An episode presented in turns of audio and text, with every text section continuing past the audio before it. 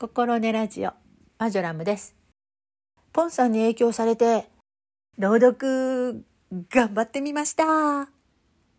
どうぞ。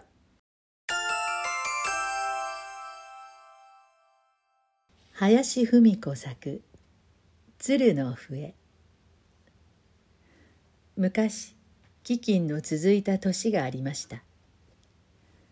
その村には鶴が大変たくさんいました。鶴たちは毎日食べ物を探して歩きましたけれどどこにも食べ物がないので気の早い鶴はみんな旅支度をして遠くへ飛んで行きました。すると足の悪い鶴とそのお嫁さんだけがその村へ残ることになりました。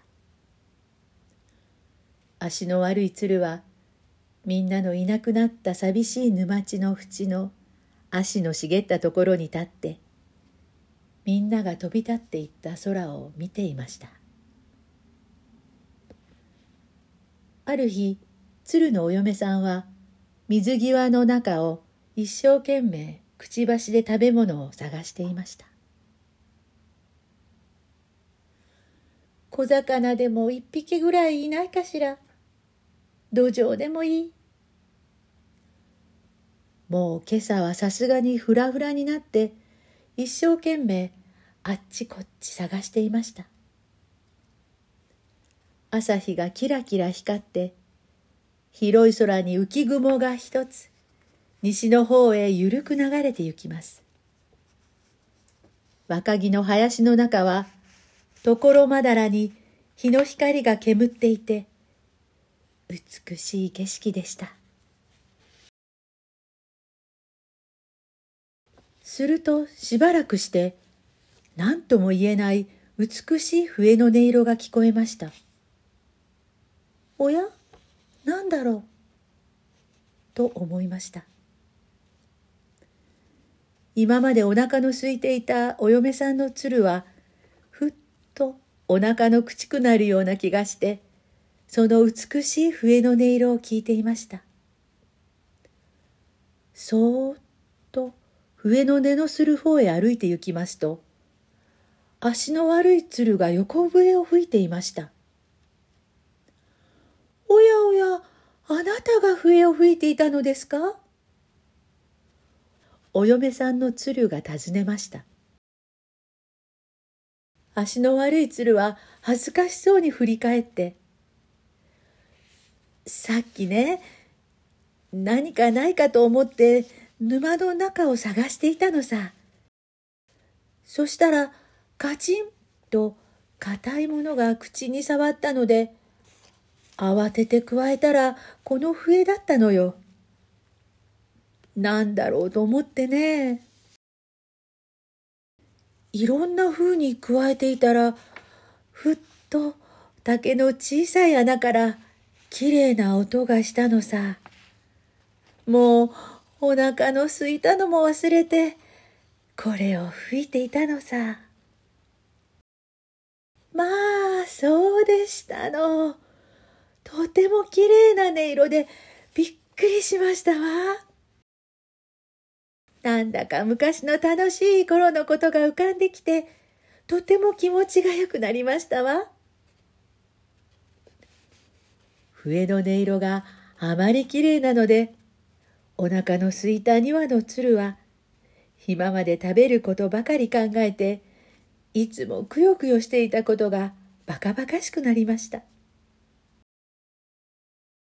自分たちを置いて勝手に飛んでいってしまったたくさんの鶴たちを恨んで、二人は毎日愚痴ばかり言っていましたけれど、笛を拾ってからは笛の音色があんまりきれいなので二人は乏しい食べ物に満足してお話をすることは楽しかった思い出話や遠くに行った鶴たちが幸せであればいいという話ばかりになりました。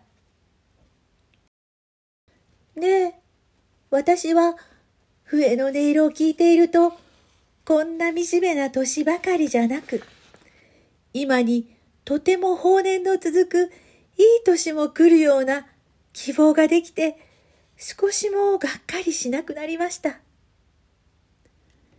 今日は少し、ちょっと遠くまでお魚を探してきますから、時々その笛を吹いてくださいね。お嫁さんの鶴が言いました。ああ、いいとも、怪我をしないように言っておいで。お嫁さんの鶴はすぐ飛び立っていきました。しばらくすると小さい沼のところへ来ました。沼の上に時々水しぶきがしています。おや？何だろう？と狙いをつけて飛び降りると今まで見たこともないたくさんの小魚が群れをなしているところがありました。お嫁さんの鶴は胸がドキドキしてその魚を取りました。早速お土産を作って笛の音色の方へ旅立ちますと西の方から子供の鶴を三羽も連れた夫婦の鶴に会いました。おや、まあ、ずいぶ久しぶりですね。どうしたんですか？お嫁さんの鶴が尋ねますと、ええ、ひどい目に遭いましたよ。どこへ行ってもいいことはなく、とうとう私の子供は二人とも病気で死んでしまいました。どこかいいところはないかと思って方々さまよっているところへ何とも言えないきれいな笛の音がするのできっとあの笛の鳴る方にはいいことがあるに違いないと思ってやってきたのですよ。と申しました。まあ、そんなに笛の音が遠くまで聞こえるのでしょうか。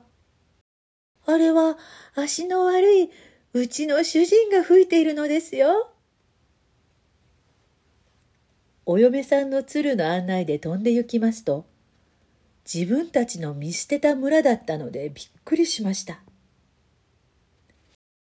お嫁さんの鶴は笛の音色を長い間聞いていましたので、心の中が広々していて、どんなに自分たちが困っていても、他のものに施しをするのは気持ちのいいものに思うようになっていました。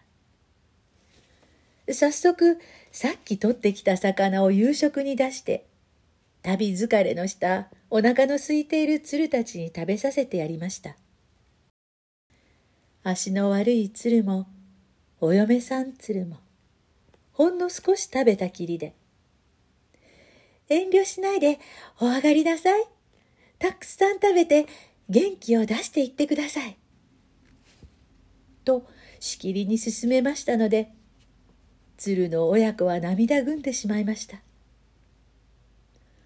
たったこの間まではみんな食べ物を隠し合って自分たちのことばかり考えていた鶴たちは夜と触ると食べ物の喧嘩で中ではお互いに騙したり傷つけ合ったりして血生臭いことばかりで鶴たちは食べ物のことと一緒に精神的な心配で、今日は楽しいという日は一日だってありませんでした。みんなガヤガヤと群れをなして弱い者を脅かしては少しの食べ物を取り上げて強い者が威張っているのです。鶴の子供たちも自然に気持ちがすさんで大人の悪いところばかり真似るようになって、汚い言葉遣いで喧嘩ばかりしていたのです。あんまり飢饉が続いたので、みんな村を捨てていってしまいましたけれど、今はかえって以前より平和になり、七羽の鶴はどんなことがあっても望みを捨てないで、ここで元気に働いて暮らしましょう、と話し合いました。鶴のお嫁さんの案内で魚のたくさんあるところを見つけましたので、七羽の鶴は質素な気持ちでいつも楽しい食事をすることができました。ある夜、あんまり美しいお月夜で、金色の光がこうこうとあたりを照らしていますので、足の悪い鶴はまた笛を吹きました。三羽の子供の鶴はお月様へ向かって歌を歌いたくなりました。きれいなきれいなお月様。小さい鶴が歌いました。すると、中の兄さん鶴が、生まれた村が一番いいと歌いました。上の兄さんは、気持ちのいい夜だね。何を考えても楽しいね。と歌いました。子供鶴のお母さんはのんびりとして、本当に私たちは幸せになったのね。お前たちがガツガツしなくなっただけでも帰ってきてよかった。おちさんもこうさんもみんな帰ってきてくれるとにぎやかになっていいのにね。と申しました。鶴のお父さんは一服タバコを吸いながら足の悪い鶴の笛の音に聞き取れていました。笛の音色はピヨロピヨロと涼しげな音色を立てています。あら？なんだか賑やかな羽音がしますよ。誰か帰ってきたのでしょうか？やがて金色の空から1羽2羽3羽4羽村を捨てていった鶴たちが笛の音色に誘われて戻ってきました。誰も威張らないで、みんなで分け合って食べ合う気持ちならば帰っていらっしゃい。足の悪い鶴が申しました。帰ってきた鶴たちは喜んで涙を流しました。